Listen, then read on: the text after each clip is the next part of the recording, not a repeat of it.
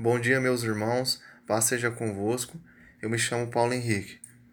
Você está no Devocional Edificai, dia 22 de fevereiro de 2022, terça-feira. Tema: A parábola do grão de mostarda e do fermento. Lucas, capítulo 13, versículo do 18 ao 21. A parábola do grão de mostarda e a parábola do fermento formam um par. Ao contar essas duas parábolas, Jesus estava falando a respeito do crescimento do reino dos céus. Enquanto a parábola do grão de mostarda refere-se ao crescimento exterior do reino dos céus, a parábola do fermento refere-se ao crescimento interior. Para um entendimento mais amplo, as duas parábolas se complementam. Na história do grão de mostarda, Jesus fala de um homem que semeia em sua lavoura.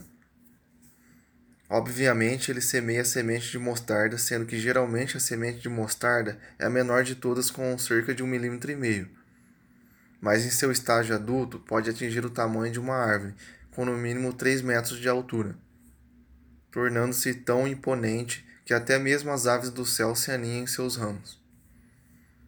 O que Jesus está ensinando na parábola do grão de mostarda é uma comparação entre a pequena semente e o reino dos céus. Olhando para o pequeno grão, parece que jamais ele atingirá um tamanho robusto. Foi assim como o reino dos céus na terra Ainda que muitas vezes ele pareça insignificante, principalmente no início, certamente ele haverá de produzir grandes resultados e acolhendo pessoas que jamais imaginamos. Já na parábola do fermento, Jesus utilizou uma mensagem simples e objetiva. Ele descreveu uma situação corriqueira na vida de qualquer dona de casa da época: o processo de fazer pão. Uma mulher pega uma pequena quantidade de fermento e uma grande quantidade de farinha. Após toda a mistura, restava apenas deixar a massa descansar, esperando fermento fazer crescer. Este ensino simboliza que o reino dos céus exerce crescente influência no interior do homem.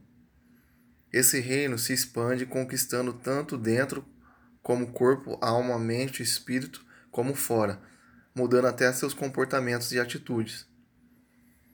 Lições através da parábola de semente e do fermento. Primeiro, o invisível demonstra resultados visíveis, ainda que pareça que demore. Segundo, o reino de Deus se espalha, expande e alcança diferentes resultados positivos.